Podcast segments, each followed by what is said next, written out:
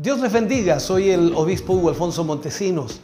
La palabra de Dios para nuestras vidas está llena de esperanza y nos muestra los principales pilares de la fe en nuestro Señor Jesucristo. Te invito a ver con mucha atención el siguiente mensaje. Esperamos que esta palabra pueda bendecir y fortalecer tu vida. Te invito a ver el mensaje de Dios. Apocalipsis 14, versículo 14 al 20.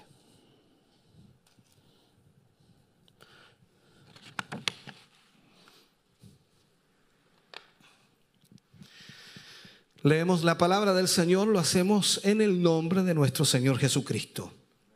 Dice, miré y aquí una nube blanca y sobre la nube uno sentado semejante al Hijo del Hombre, que tenía en la cabeza una corona de oro y en la mano una hoz aguda. Y del templo salió otro ángel clamando a gran voz al que estaba sentado sobre la nube, vete tu hoz y ciega, porque la hora de cegar ha llegado, pues la mies de la tierra está madura. Y el que estaba sentado sobre la nube metió su hoz en la tierra y la tierra fue cegada. Salió otro ángel del templo que está en el cielo, teniendo también una hoz aguda. Y salió del altar otro ángel que tenía poder sobre el fuego. Y llamó a gran voz al que tenía la hoz aguda, diciendo, mete tu hoz aguda y vendimia los racimos de la tierra, porque sus uvas están maduras. Y el ángel arrojó su hoz en la tierra y vendimió la viña de la tierra y echó las uvas en el gran lagar de la ira de Dios. Y fue pisado el lagar fuera de la ciudad, y del lagar salió sangre hasta los frenos de los caballos por mil seiscientos estadios. Oremos al Señor. Padre, en el nombre de Jesús vamos ante su presencia, dando gracias por su gran amor y misericordia, agradeciendo, señores, que nos permita en esta hora y en este momento tener su palabra para nuestra vida. Te pedimos y te rogamos, Señor, que nos guíes y nos dirijas en esta hora al ministrar y al predicar tu palabra, al enseñarla, Señor, y para que cada uno de tus hijos pueda recibirla de acuerdo a tu voluntad. Señor, abre nuestra mente, nuestro corazón, para que podamos en esta noche entender y comprender tu palabra. En el nombre de Jesús pedimos tu bendición para la gloria de Dios. Amén y amén, Señor. Aleluya. Fuerte ese aplauso de alabanza al Señor.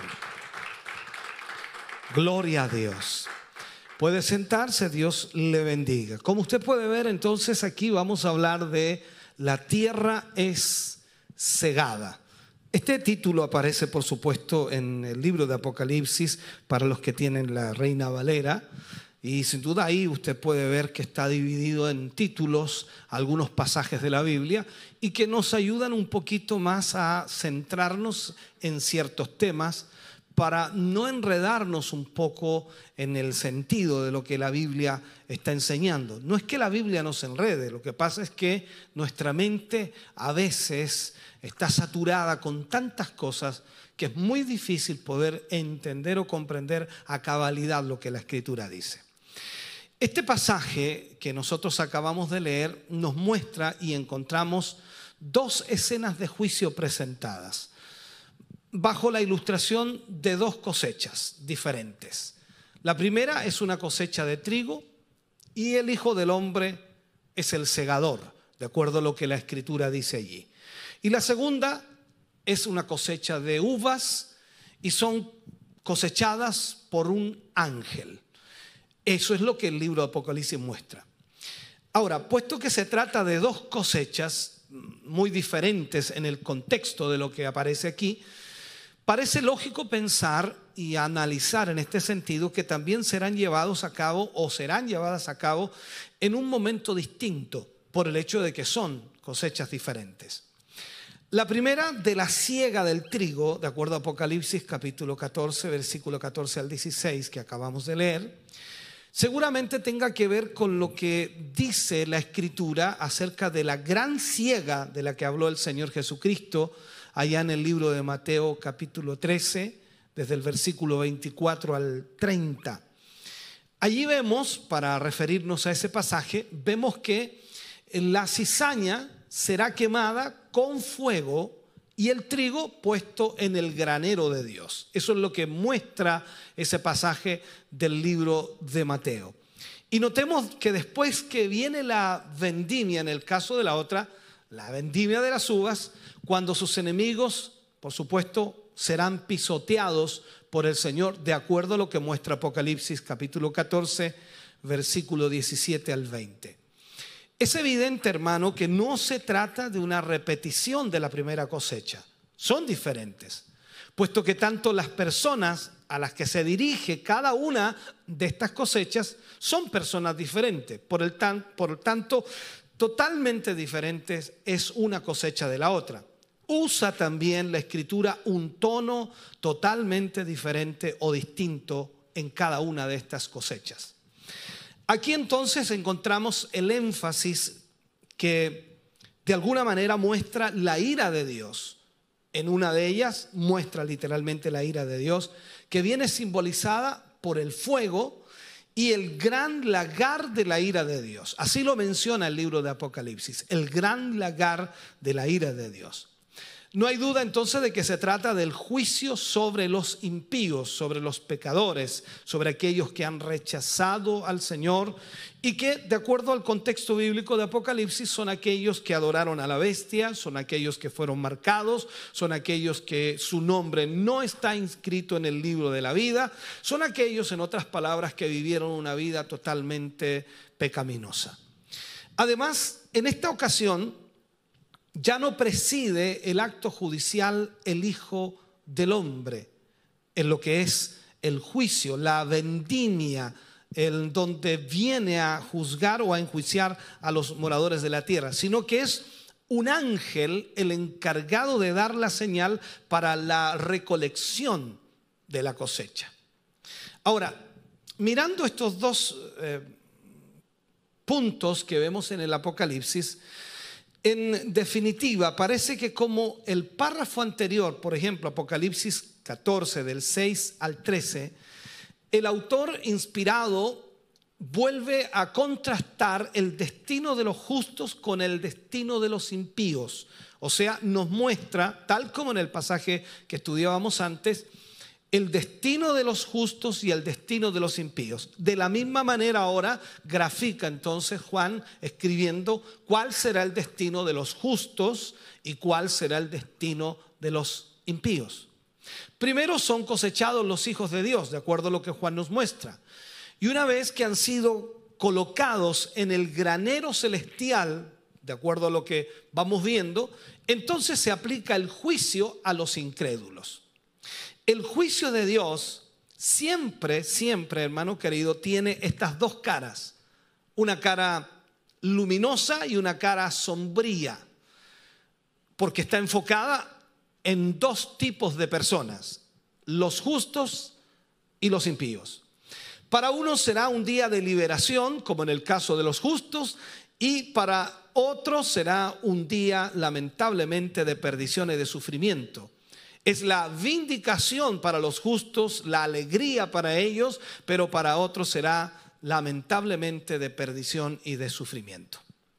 Pero no olvidemos que el resultado de este juicio ha sido decidido de antemano por cada persona.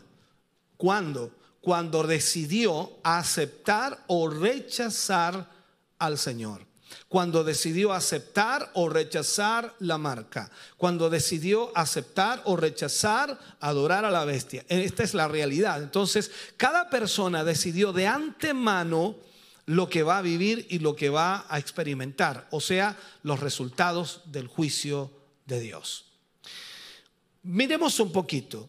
La mies, dice, es cegada. La mies es cegada. Entremos a este punto. Y lo que muestra el libro de Apocalipsis y Juan lo que ve es al Hijo del Hombre. Recordemos inmediatamente a quién se le daba ese nombre, el Hijo del Hombre. ¿Ya? Apocalipsis capítulo 14, versículo 14 dice, miré y he aquí una nube blanca y sobre la nube uno sentado semejante al Hijo del Hombre, que tenía en la cabeza una corona de oro y en la mano una hoz aguda. Aquí vemos entonces la primera cosecha que es llevada a cabo por un, semejante al Hijo del Hombre. Eso es lo que nos muestra Juan, o sea, uno semejante al Hijo del Hombre. Lo titula de esta manera, y este título ya ha sido utilizado, por supuesto, en el libro de Apocalipsis para referirse al Señor Jesucristo. Eso aparece en Apocalipsis capítulo 1, versículo 13. Ahí marca Juan quién es el Hijo del Hombre. Y allí se refiere específicamente a nuestro Señor Jesucristo. Como ya hemos señalado entonces en otras ocasiones, este título mesiánico proviene directamente de la profecía de Daniel. Cuando estudiamos el símil del libro de Apocalipsis, que es Daniel, entonces vemos en el capítulo 7, versículo 13 y 14, dice, miraba yo en la visión de la noche, y aquí con las nubes del cielo venía uno como hijo de hombre, que vino hasta el anciano de días y le hicieron acercarse delante de él. Y le fue dado dominio, gloria y reino para que todos los pueblos, naciones y lenguas le sirvieran. Su dominio es dominio eterno, que nunca pasará, y su reino uno que no será destruido. El título entonces, Hijo del Hombre, está estrechamente relacionado también con el juicio. Debido a que el Señor Jesucristo es un hombre, y al mismo tiempo tiene todo el derecho de gobernar sobre los hombres, pero también está plenamente capacitado para juzgar a los hombres. ¿Por qué? Porque Él vivió como hombre y fue justo y fue santo. Entonces tiene el derecho de poder juzgar. Usted ha escuchado esa frase por allí cuando alguien discute con otra persona, dice, ¿y con qué derecho usted me viene a criticar? Dándole a entender de que quizás no tiene la autoridad para juzgarle o criticarle, o sea, diciendo qué ejemplo me da usted para que venga a criticarme. Entonces, el punto aquí es lo que estamos marcando. Jesús tiene el derecho, primero, de gobernar sobre los hombres, pero también tiene plenamente la capacidad para juzgar a los hombres, porque Él fue hombre. Juan capítulo 5, versículo 27 dice, el Padre le dio autoridad de hacer juicio por cuanto es el Hijo del Hombre. El Padre le dio autoridad de hacer juicio por cuanto es el Hijo del Hombre. En Mateo 25, versículo 31 al 34, Dice, cuando el Hijo del Hombre venga en su gloria y todos los santos ángeles con él, entonces se sentará en su trono de gloria y serán reunidas, dice, delante de él todas las naciones y apartará, dice, los unos de los otros, como aparta el pastor las ovejas de los cabritos, y pondrá las ovejas a su derecha y los cabritos a su izquierda. Entonces el rey dirá a los de su derecha, venid benditos de mi Padre, heredad el reino preparado para vosotros desde la fundación del mundo. Entonces estamos hablando aquí de lo que Jesús hará y que tiene todo el derecho para hacerlo. Está ya profetizado y está marcado en la palabra del Señor.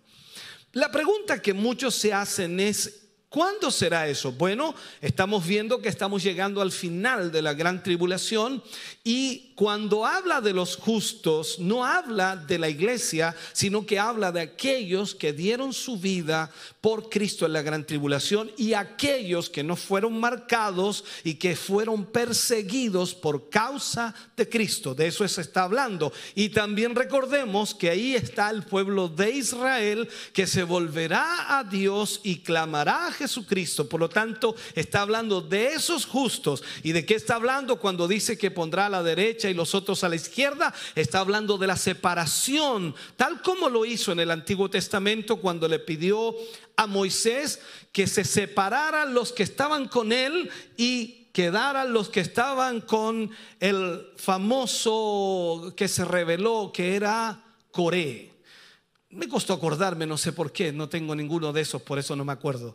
Esa es la realidad. Entonces, el punto es que allí vemos lo que la palabra de Dios nos va mostrando. Ahora, en este contexto, puede que el uso del título Hijo del Hombre tenga también el propósito de establecer un fuerte contraste con la bestia. Un fuerte contraste con la bestia. ¿Por qué? Porque aparece en los pasajes anteriores como usurpador de la autoridad de Dios. Y en este sentido, entonces, por eso quizás aparezca este título de esa manera.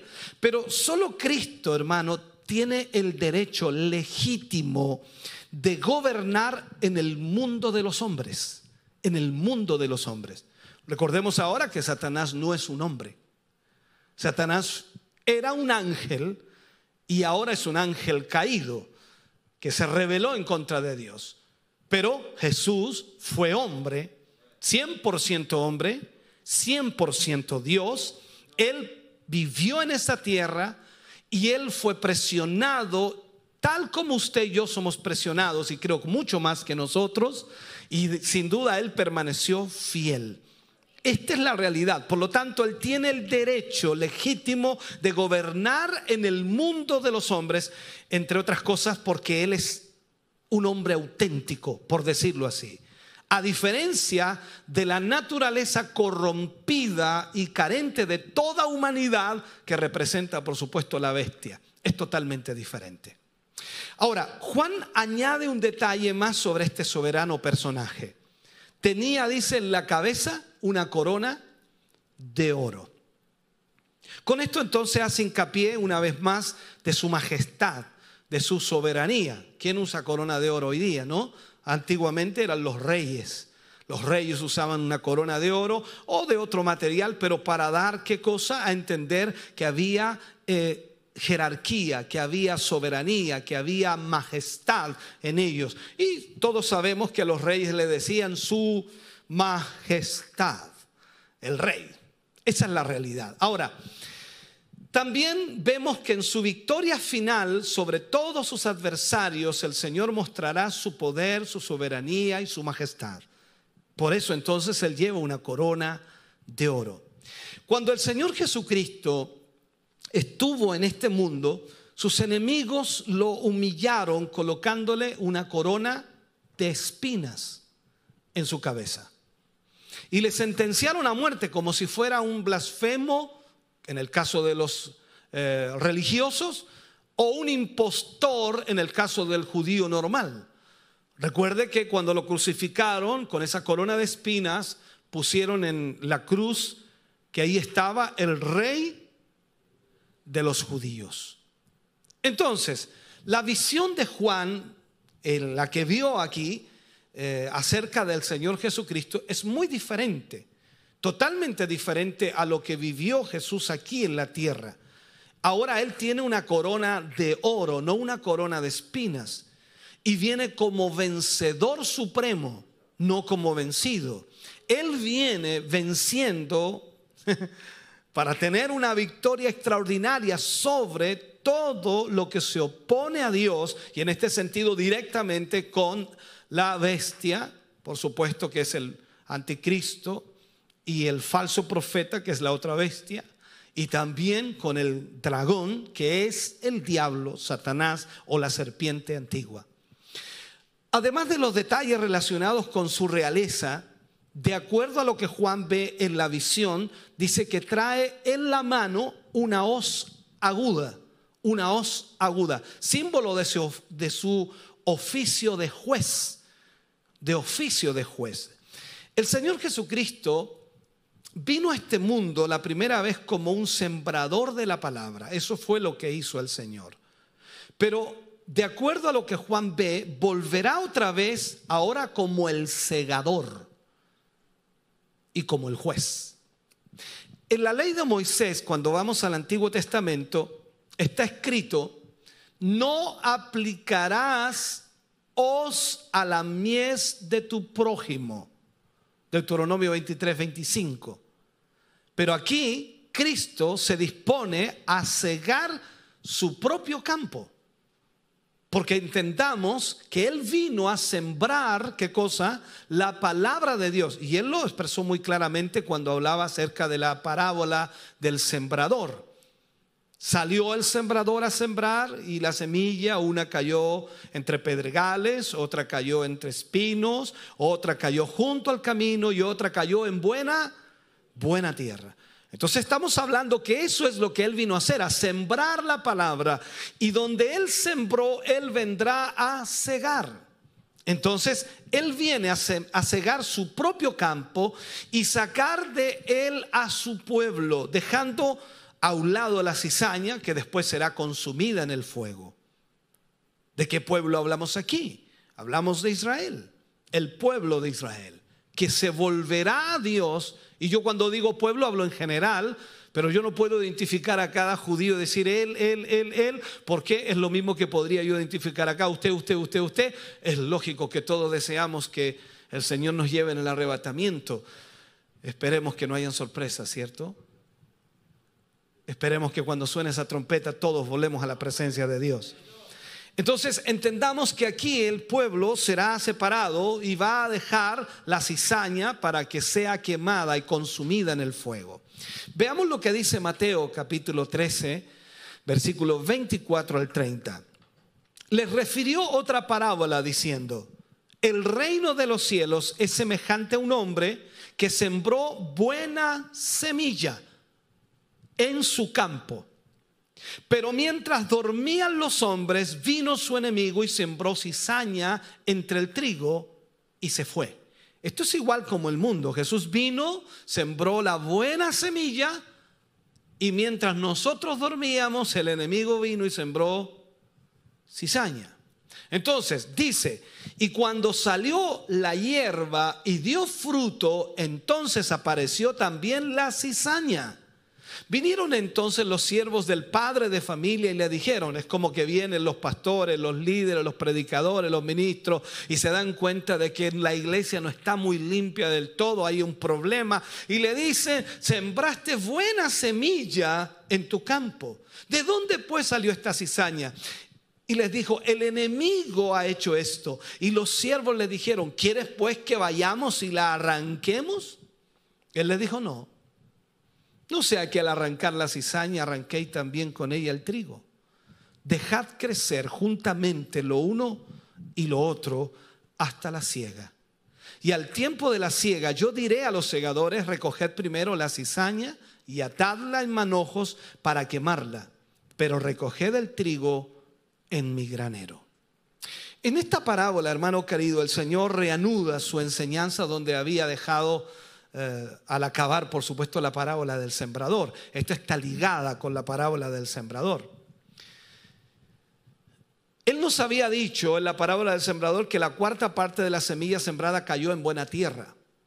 Las otras tres cuartas partes nunca produjeron nada en las personas, lamentablemente, porque oyeron la palabra, pero no respondieron a esa palabra.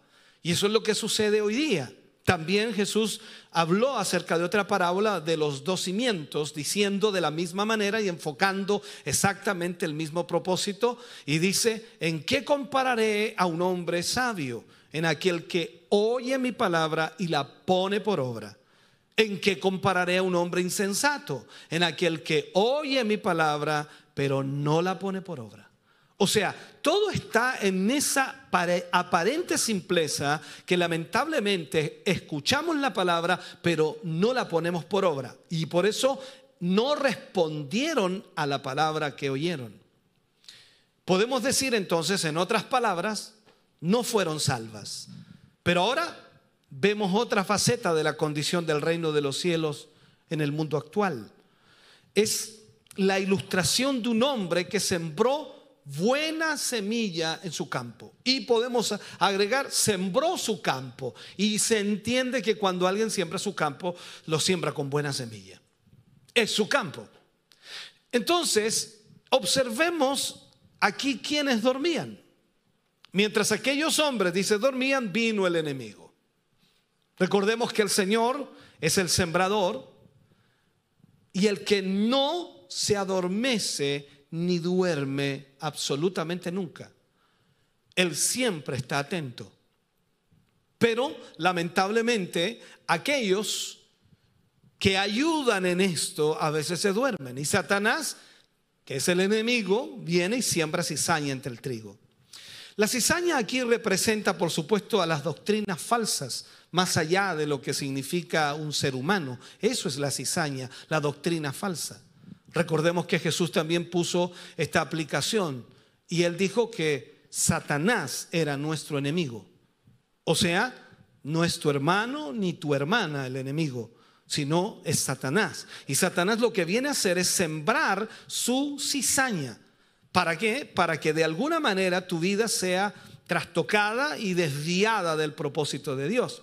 Entonces, hoy día vemos que hay mucho de ese tipo de siembra en nuestra vida, o mejor dicho, abundando en la, cantidad de iglesias, en todo lugar. O sea, cuando el trigo y la cizaña comienzan a crecer, es difícil distinguir lo uno de lo otro. ¿Cómo saber si estamos en lo correcto? ¿Cómo saber si es la verdad? ¿Cómo saber si es lo que Dios dijo? ¿Cómo saber si lo que estamos predicando, ministrando, enseñando es la palabra de Dios? Francamente, muchos cultos, muchas sectas al principio parecen muy buenas como dice por ahí un dicho muy nuestro, muy, muy, como muy campesino, dice, toda escoba nueva barre bien. El punto es aquí que todas las cosas que comienzan parecen buenas. Y a veces no es posible distinguirlos de la doctrina bíblica hasta que profundizamos en su estudio y por supuesto al llegar a una fase avanzada vemos realmente que ahí empieza a aparecer la doctrina falsa. Hoy día es difícil saber quién está en la genuina doctrina, porque hay que tener un conocimiento de la palabra para darse cuenta. Yo sé que algunos también dicen, no, el Espíritu Santo me va a revelar, pero recuerda lo que Jesús mismo dijo, el Espíritu Santo os recordará todas las cosas. Mi pregunta es, ¿cómo te recordará algo que nunca has leído, nunca has oído, nunca has visto? No te puede recordar el Espíritu Santo eso. Sería una revelación, sería como una visión, sería como un sueño. Entonces, debes entender que necesitamos la palabra de Dios para conocer lo que está sucediendo. Uno de los problemas que más ocurre en esto, y déjame enfatizar un poco más, es que lamentablemente la gente hoy día va a la escritura para encontrar lo que quiere hallar. Va buscando algo ya, o sea, va prejuiciado a buscar algo que necesita o algo que quiere encontrar. Y ese es el problema de muchas doctrinas hoy día. Lo que necesitamos es ir a la Biblia para aprender de la palabra de Dios y que nos diga aún lo que no queremos oír. Esta es la realidad. Entonces, cuando tú comienzas a estudiar y comienzas a conocer la palabra de Dios y profundizas en la escritura, profundizas en la palabra del Señor, comienzas a darte cuenta que empieza a aparecer lo que es falso. No de la palabra, sino lo que quizás esas doctrinas o esas sectas comienzan a enseñar. Es como si hubiesen sembrado cizaña en medio del trigo.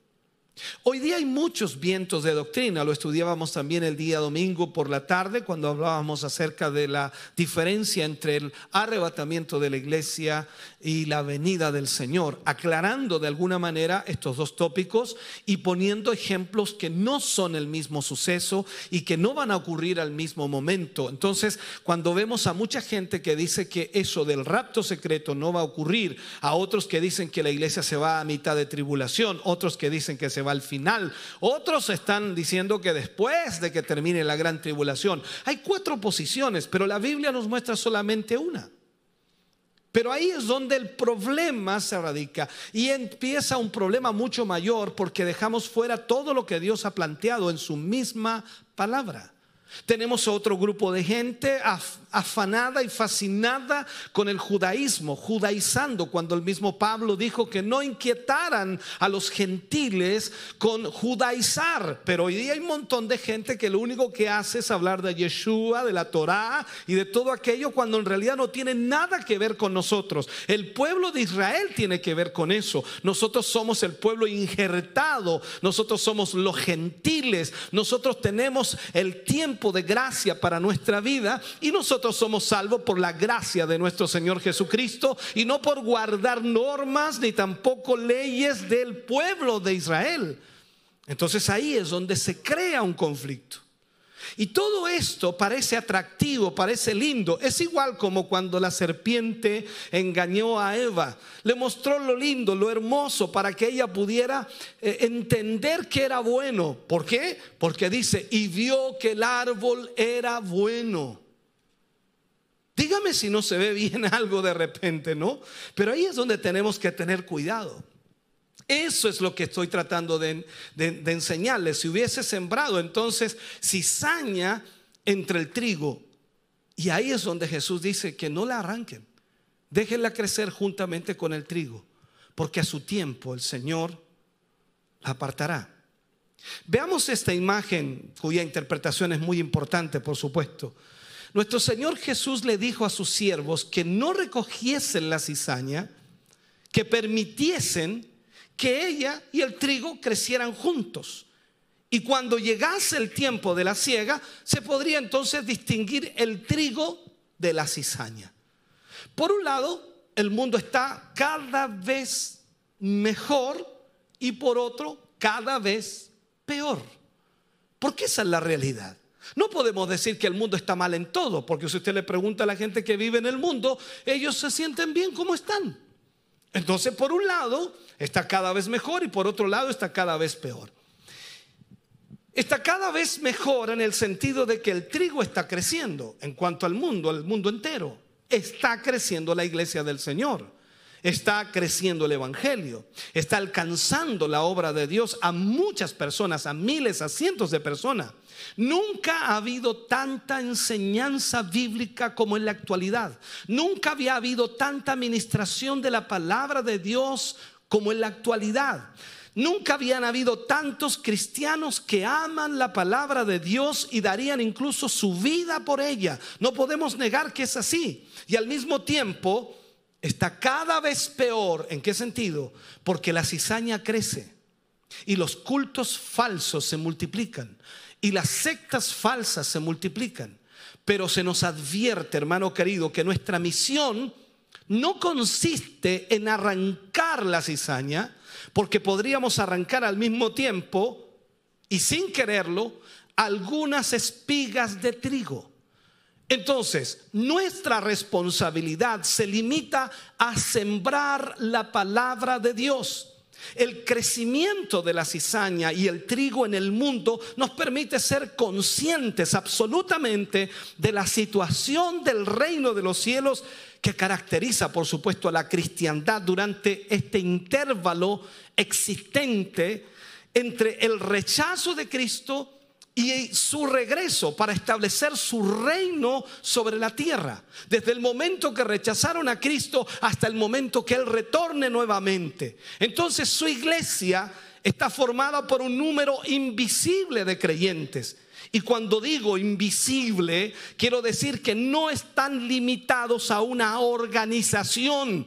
Usted y yo somos parte de la iglesia y hay iglesias por todo el mundo. Por lo tanto, ellos también son parte de la iglesia. El letrero, la denominación que tengan en su puerta o en la entrada principal no tiene nada que ver. Lo importante es que nosotros seamos parte de la iglesia de Cristo.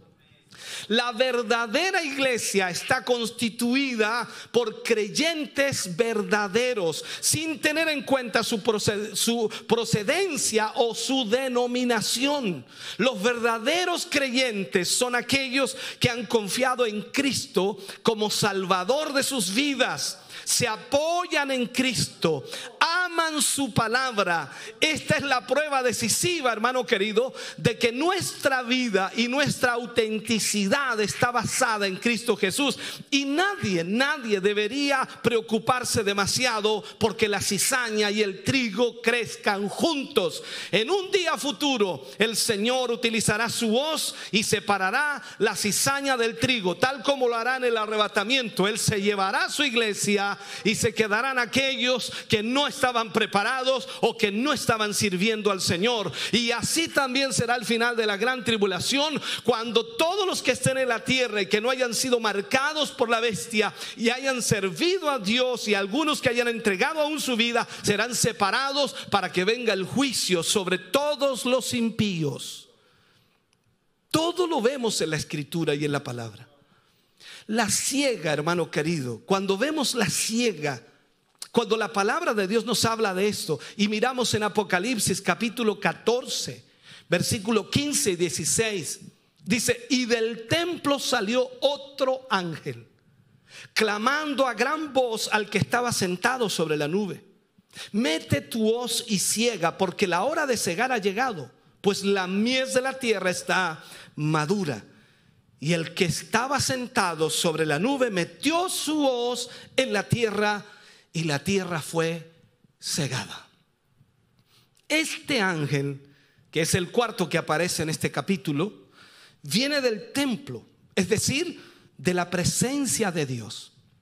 No debemos interpretar aquí que viene dando órdenes al Señor, que es quien está con la hoz, sino más bien informando que la mies está madura.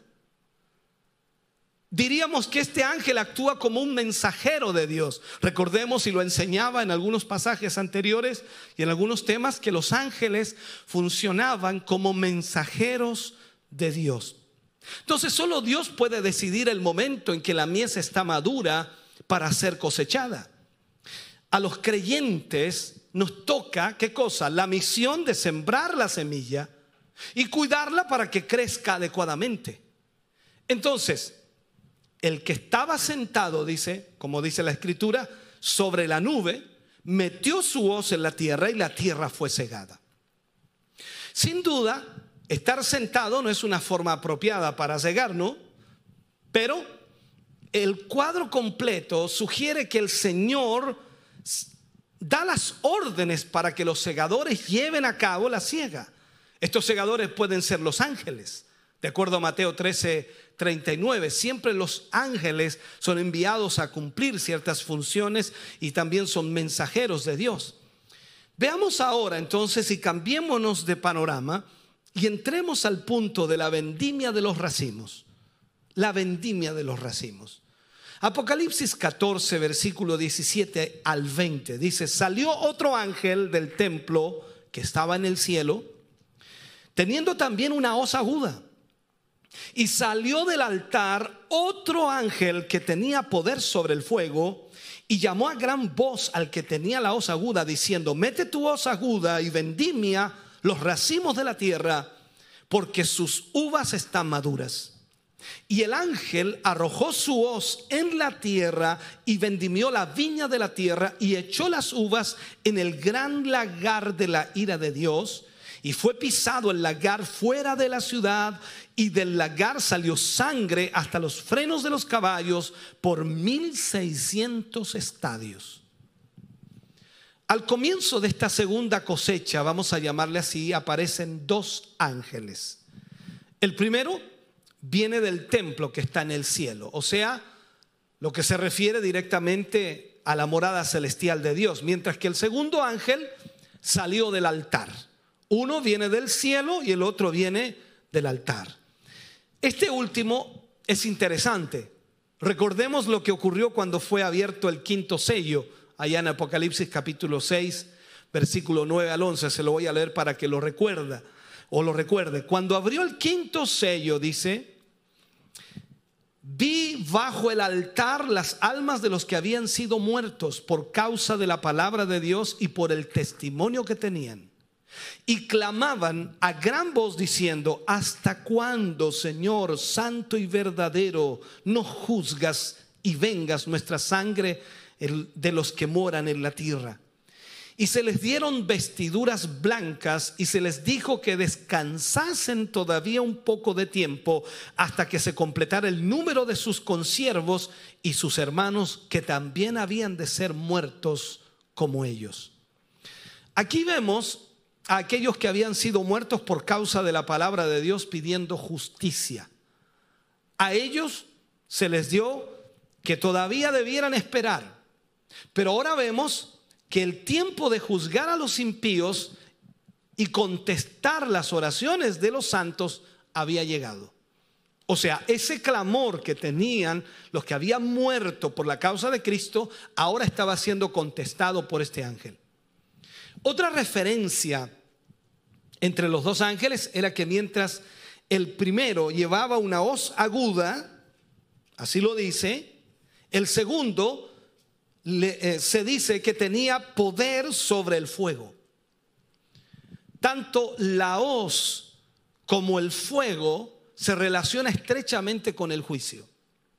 Después de la presentación de los dos ángeles, el segundo exhorta al primero con estas palabras y le dice, mete tu hoz aguda y vendimia los racimos de la tierra porque sus uvas están maduras. Aquí estamos viendo la finalidad de los dos ángeles. El primero tenía que meter su hoz aguda y vendimiar los racimos de la tierra.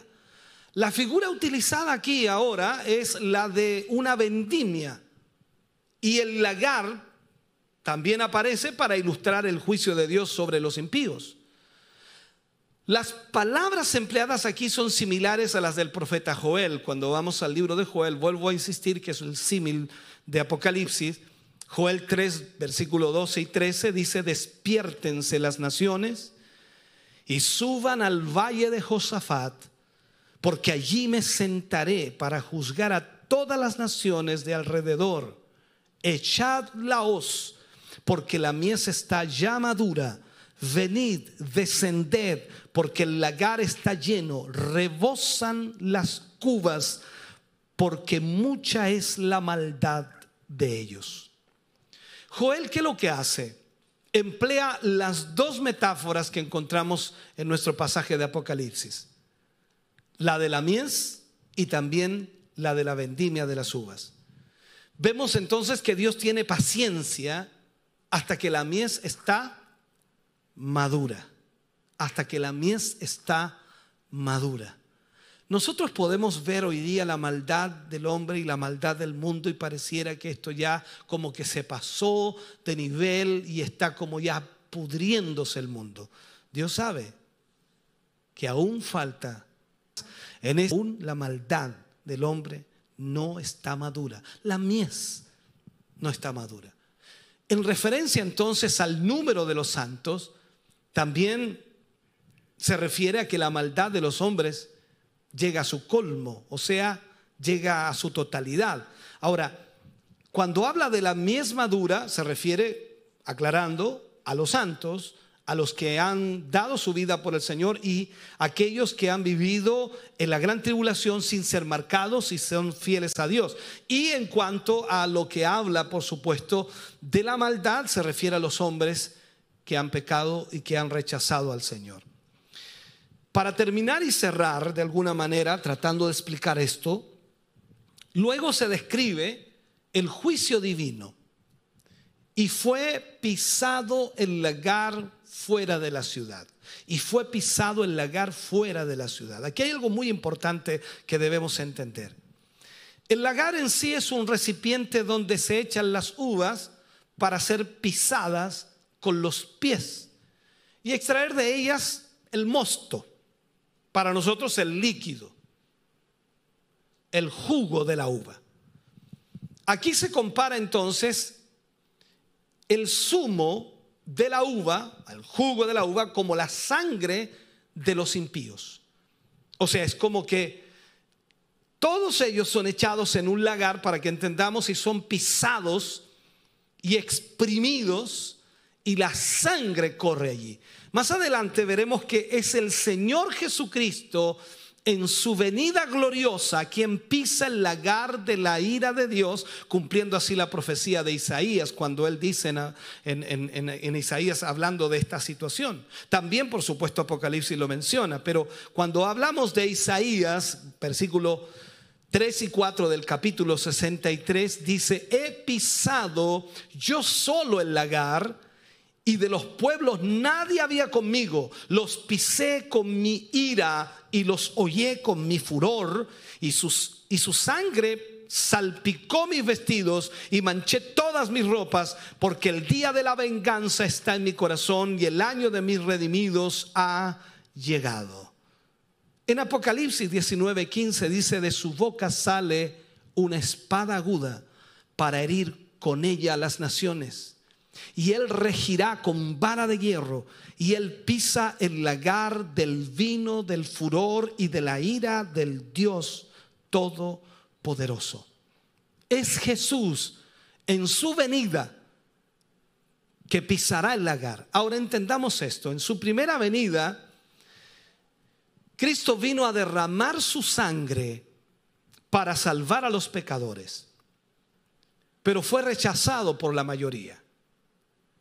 Entonces ahora Él viene en su segunda venida para juzgar al mundo impío y entonces ahora Él derramará la sangre de ellos, de todos los que le rechazaron.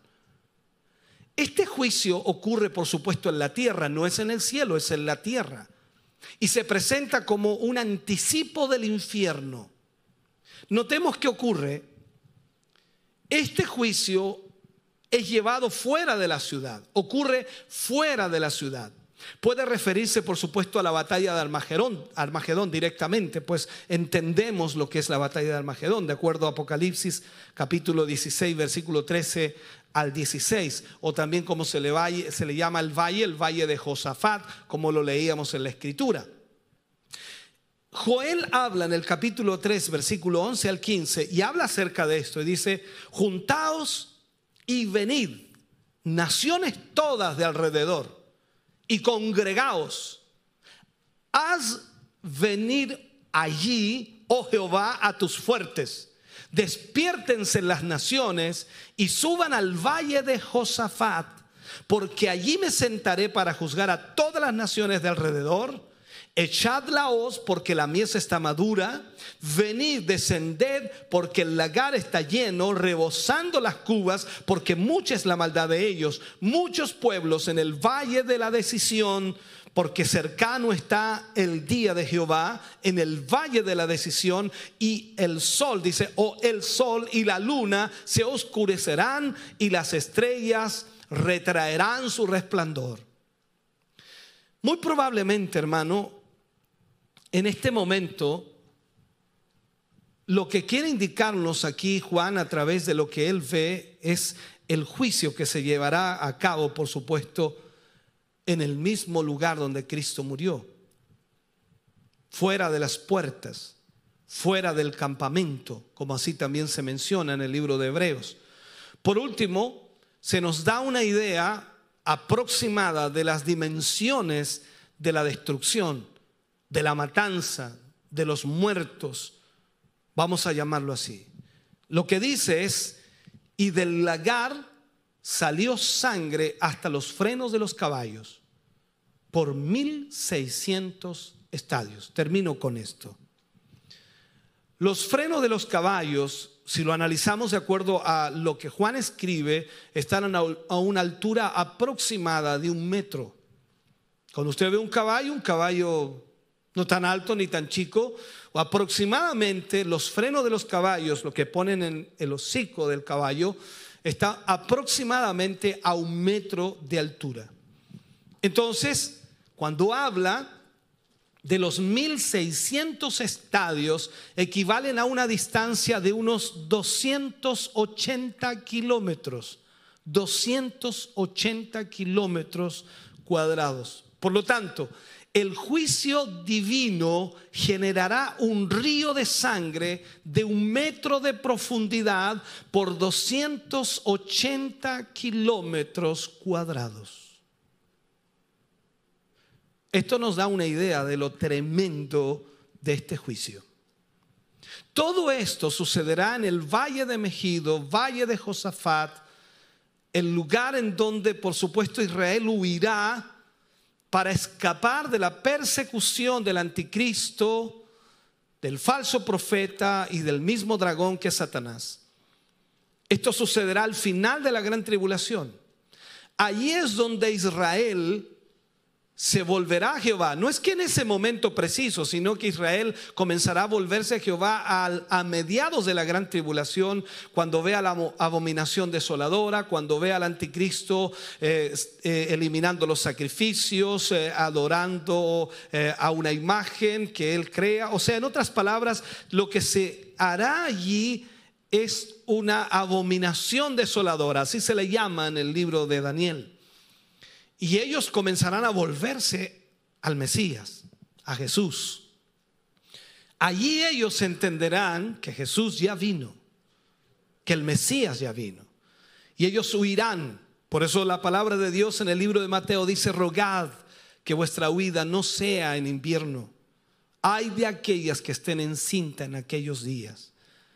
Eso es más o menos lo que enfoca y ahí vemos entonces que todo Israel huye al valle de Megido, valle de Josafat, porque será perseguido por todas las naciones. El anticristo reunirá a las naciones para que vayan en contra de Israel.